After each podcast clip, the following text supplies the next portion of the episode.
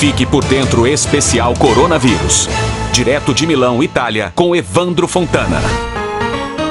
Nós entramos hoje aqui na Itália no segundo dia de abertura do comércio e dos restaurantes.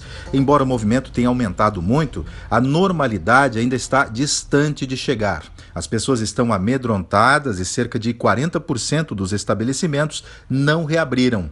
Os principais motivos para isso são as incertezas quanto à responsabilização dos proprietários caso alguém seja contagiado no estabelecimento e também a falta de turistas. Cidades como Veneza, Roma e Florença têm sua economia baseada na presença de turistas estrangeiros. Como a Itália continuará fechada até 2 de junho para viagens internacionais dentro da Europa, muitos estabelecimentos estabelecimentos optaram por manter suas portas fechadas, e os que não dependem do turismo estão sendo duramente castigados pelo trabalho em sistema home office, que tirou clientes habituais. Aliás, é a economia agora que monopoliza os noticiários por aqui.